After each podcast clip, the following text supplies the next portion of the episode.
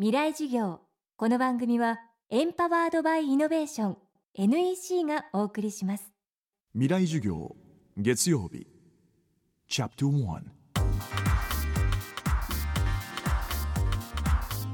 未来授業。月曜から木曜のこの時間ラジオを教壇にして開かれる未来のための公開授業です。今週の講師は東京大学医学部附属病院放射線科准教授で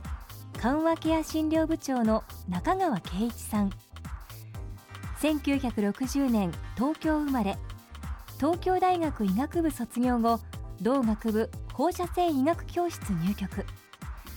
2002年東京大学医学部放射線医学教室助教授を経て現職に。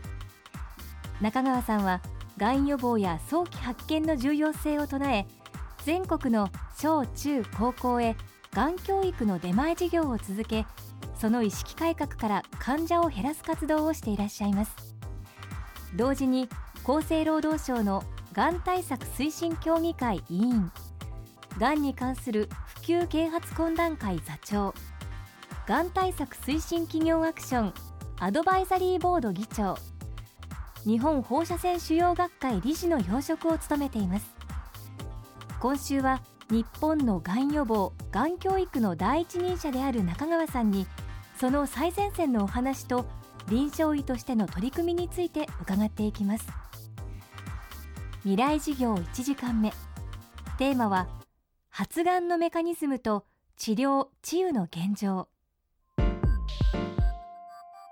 まあ、我々の体って60兆というですねものすごい数の細胞からできているんですね。で体の細胞の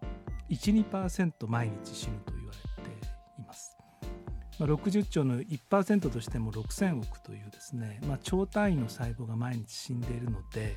それを補う必要があるんですね。で補うっていうのは細胞分裂なんですがその時にえー、細胞の設計図遺伝子ですねこれを、まあ、複製する必要がある細胞分裂の時には必ずこの遺伝子をコピーして、えー、2つの細胞で、まあ、受け渡すということをするわけですねでどうしてもそこでコピーミスが生まれるんですよねでその時に、まあ、多くのコピーミス、まあ、専門用語では突然変異というふうに言うわけですがあの設計図をちゃんとコピーできなかった細胞っていうのは生きていけないんですけれども、まあ、自然に細胞が死んじゃうんですよね。ところがごくまれに設計図のコピーミスの結果細胞が死ななくなると、まあ、そういうミスが起こることがあってその結果生まれた死なない細胞ががん細胞ということになるんですね。で設計図っていうのは常にこう傷んでいきます。生きてるだけで傷んでいくわけですまあさまざまな理由によってこの設計図が傷んでいく、まあ、その結果実は年齢とともに死なない細胞できやすくなっていく一説によるとまあ高齢になると数千というですね死なない細胞つまりがん細胞が生まれていくただそれは免疫の細胞が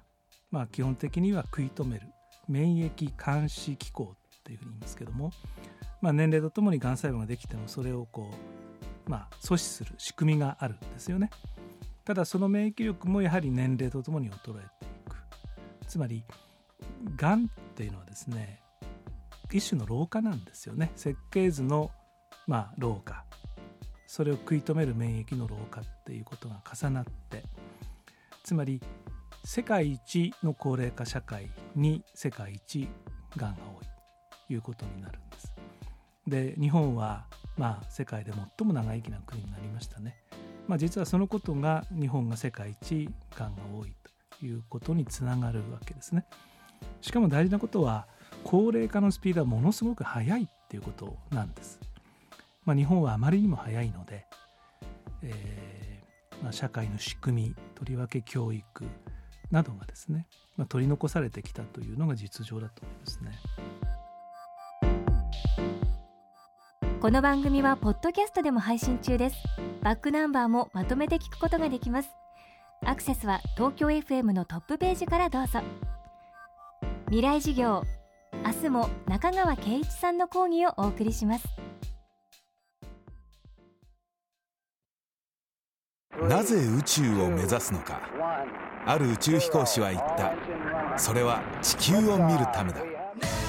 宇宙から地球を観測し地球の今を知り未来へつな